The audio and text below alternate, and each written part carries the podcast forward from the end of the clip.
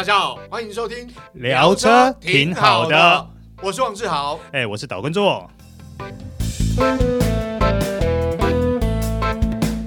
Hello，各位行动星球的朋友，大家好，我是岛叔岛根座，欢迎收听今天的聊车挺好的。今天呢，我们要为大家来试一台车。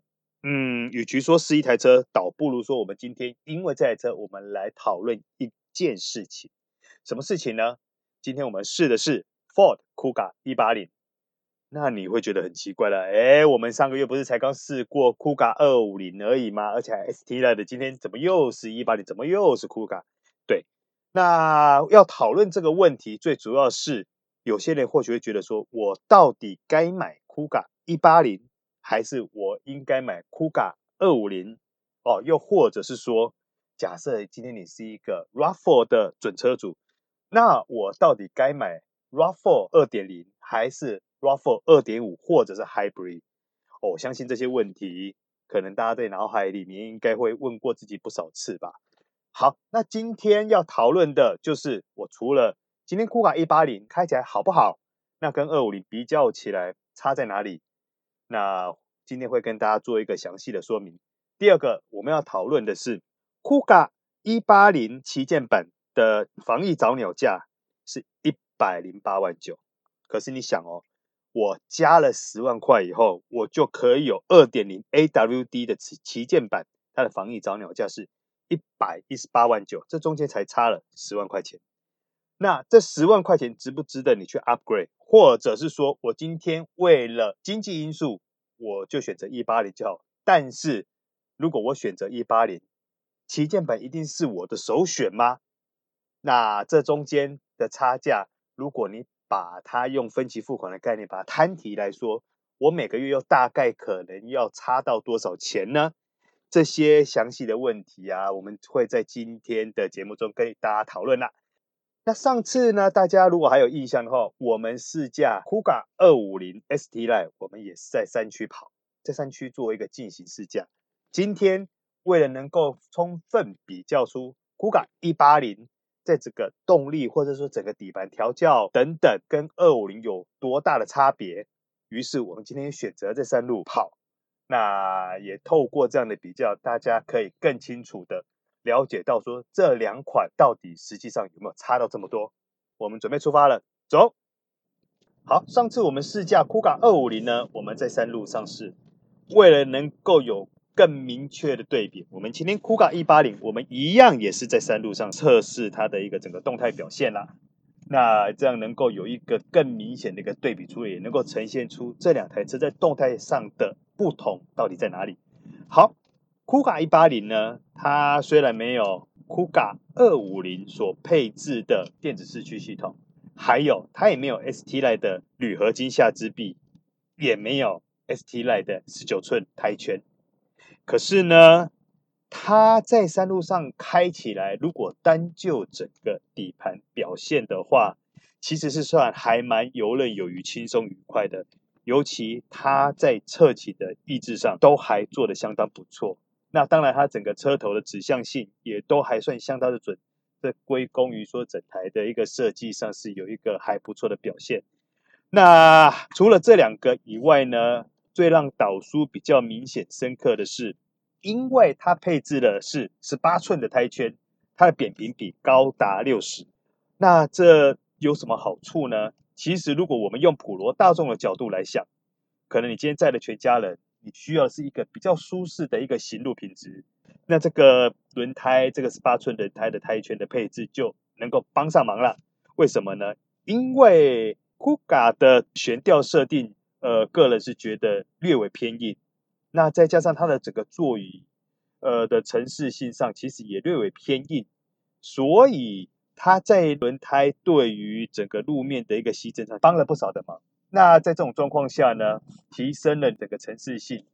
那 ST Line 当然它比较热血沸腾啊，今天呃你开着 ST Line，它给你的路款是更回馈是更直接的，相对你在路面弹跳也会变得更直接。那这样的一个感觉是不是每个人都需要？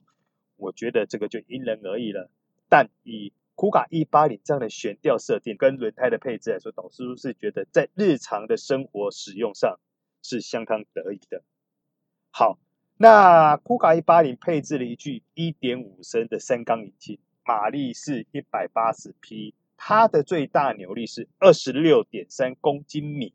这颗引擎呢，有一个好处就是重量轻，所以它对于整个车身的重心配置更有利。那你尤其你在山路开的时候，你会觉得说它在转向上是很轻松愉快的，整个重心转移等等是非常迅速灵巧的。另外啊。一点五升这个动力，你说它在山路上跑，嗯，动力表现不足吗？其实不是，它的动力是 OK 的，但是它有一点点让人觉得还有可以改进的空间，就是，呃，Kuga 二五零它除了扭力足、马力大以外，它还配置了换挡拨片，所以呢，当你今天在山路上开的时候，你可以使用换挡拨片去控制你所需要的档位，但是 Kuga 180是没有换挡拨片的设定，所以尤其你碰到这一呃弯路上坡上的时候，呃，它跳档次数是比较频繁的。那这个对有些人来说会觉得整个流畅性就没那么好。那在这种状况下，或许你可以把它的 L 档按下去，那可能它会有比较有一个档位锁定的功能啦。像我现在我就把 L 档锁定了，那这样的话，它虽然可以解决掉频频换挡的状态，但是你会发现你的引擎声浪变大声了。如果 Kuga 180在未来能够配置换挡拨片的话，相信它在整个山路的动力表现上会更加的得意。好，我们试完了山路，接下来我们就往平地走，我们来感受一下 Kuga 180。在市区的整个行路表现，可是呢，我们下山的时候，哇，天公不作美，就下了大雨了。于是我们就试完车以后，我们就把录音地点改回到室内啦。好，所以你会发现说，接下来这一段呢，所讲的都没有环境音啦。好，那 Kuga 180在市区呢，它开起来的感觉其实是非常的得意的。呃，为什么会这么说呢？像刚刚有提到说，其实它的轮胎承担了一部分吸收路面碎震的一些功能以外，再者，它的底盘隔音算是做的蛮出色的，整台车的 NVH 的表现也都有一定水准之上。那当然了，原厂也特别强调，在这次二一点五年式的一个改变中，NVH 也是一个非常重要的一环。Kuga 180配置的这一颗一点五升引擎，搭配八速手自排变速箱，在市区的表现如何呢？呃，在停停走走的市区里面，它整个一个动力的表现上算是还称职了。那换挡都还算柔顺，但是因为毕竟二五零它的扭力是充沛许多的，所以你不能用二五零的标准来看它。但是如果说你以同期竞争对手的整个表现来说，其实酷咖酷咖一八零在呃整个市区表现或是再加速的表现，其实都毫不逊色，甚至于有过之而不无不及。好，谈到这里，接下来就要进入我们今天这个专题的另外一个重点了。那 Kuga 180跟 Kuga 250这之间有什么差别呢？其实，如果你以 Kuga 180，呃，我们今天所试驾的旗舰型，跟呃 Kuga 250 AWD 旗舰型，也就是说，比我们今天试驾的旗舰型再贵上十万元的250旗舰型相比的话，在配备上是几乎一模一样的。那差别在哪里？第一个，电子四驱系统；那第二个，当然就是动力变得比较大。那这两者。多了这两个东西呢，那它的售价就多了十万元。好，那我们再提到说，今天如果我们选择的是 ST Line 的部分呢，它多了什么配备呢？就之前上个月也跟大家提过了，它多了红色卡钳、前铝合金下控制臂，然后十九寸的胎圈，大致上会多了这些东西。那至于 Kuga，大家会觉得说，那我应该选一八零好，还是选二五零好？呃，这个问题，我想，虽然每个人答案都不一样，但是我们先从它的一个销售数字来分析，大家会发现一个很有趣的现象，就是 Kuga 一八零它跟 Kuga 二五零的整体销售比大概是五十五十左右，但是呢，Kuga 二五零的部分，尤其是 ST Line，有将近七成六的买家都是男车主。好，那我们回归到整个理性面来说好了。今天如果换作是我导书，我会怎么选择呢？嗯，如果我要选择，我要讲求实用性的话，我当然是选那个 EcoBoost 的一八零，Kuga 一八零啊。那如果说我今天喜欢动力的话，那我当然选择二五零 AWD。天哪，这不是废话吗？对，但是这句废话其实也不全然是没有道理的。为什么？因为大家试想哦。如果说你备而不用，哦，我不能讲备而不用，应该是说未雨绸缪型的 AWD 外加更强的动力，要跟你多要十万元。我导叔个人觉得这个价格划算。大家不晓得还记不记得十几年前 SUV 车刚盛行的时候，那时候会有一个前驱版跟一个四驱版的一个状况。当初前驱版跟四驱版的价格就差不多价差了十万元左右。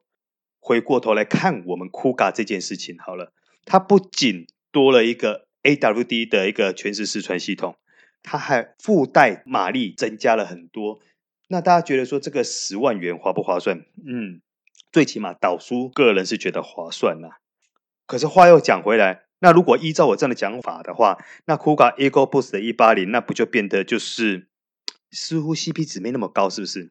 嗯，导叔也不这么认为，因为如果说希望我我如果说我是要选择 EcoBoost 一八零的话，那代表就是说我今天可能会从实用面或者是经济角度来做出发。那我们来看一下一八零这三个等级的编程。从 EcoBoost 一八零的第二个级距，也就是时尚 X 这个级距，它本身除了标配三百六十度环境影像、RED 道路边缘侦测系统、ISA 智慧型速线辅助以外，也把 Copilot 三六零 IACC 和 Sync 三娱乐通讯整合系统放进去了。那 Sync 三的差别在跟跟入门款的 Sync 二点五差在哪里呢？Sync 三算是一个整个解封的一个系统，所以它有中文卫星导航等等，这些全部都解封了，你不用再另外特别去处理这个东西。但是呢，第二集的时尚 X 跟旗舰 X，我讲的都是一八零的部分哦，这两个级距差了十万元，那差在哪些配备呢？第一个 QI 手机无线充电板，第二个。十二点三寸宽银幕的全数位仪表板，那还有一个东西呢，就是全景式天窗。这三个东西加起来多收了你十万元。嗯，我不能说这三个东西不好，但是我刚刚有提到说，如果说是以经济取向来说，这三个东西对我个人来说，或许它不是最必要的选项，所以。在这个部分的话，导叔个人如果要买 Kuga 一八零的这个动力选择的话，我会选第二个机具，也就是时尚 X 一百万九。那这个一百万九的价格，如果说你是在八月前下定的话，你还有早鸟优惠价，等于少了两万，就是九十八万九。换句话说，Kuga 一八零，你用一个不到一百万的价格，你几乎可以买到它这一次所标榜的大全配。呃，所以导叔认为这一个级距是 Kuga 一八零 CP 值最高的部分。接下来我们要讨论的一个问题是：假设我今天我是用贷款的方式购买 Kuga 的话，那我如果从 Kuga 一八零的预算升级为 Kuga 二五零 AWD 的预算，我大概每个月要多付出多少钱？诶，这个问题其实很实际，我相信很多人在买车的时候也会精打细算这个部分。好，那在这边针对这个问题，导叔先假设这一次的购车呃预备款大概是差不多五十万上下，我们先抓五十万好了。那如果说你今天要购呃要购买一台 Kuga 二五零，你大概要贷款七十万。如果说你今天购买的是一台 Kuga 一八零的话，你要贷款的是差不多六十万，这中间的贷款金额相差差不多十万元。好，那这十万元的话，如果说你今天是属于比较呃积极的人，在还款的一个动作是比较积极上来说的话，如果我先抓三年三十六期来说好了，如果你贷款七十万，你每个月要付的呃本金加利息总共是两万零三百二十一元。